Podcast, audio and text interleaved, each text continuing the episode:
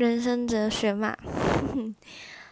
其实我一直觉得我人生过得还算顺遂，只是最近遇到了一些比较波浪的事情，像是突然确诊有忧郁啊，巴拉巴拉。然后我在确诊之后，我就下了一个很重要决定，就是我选择休学。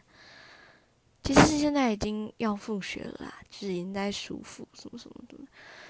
然后我在这段期间学到了很多事情，像第一个，自私一点，因为太善待别人，自己会受伤。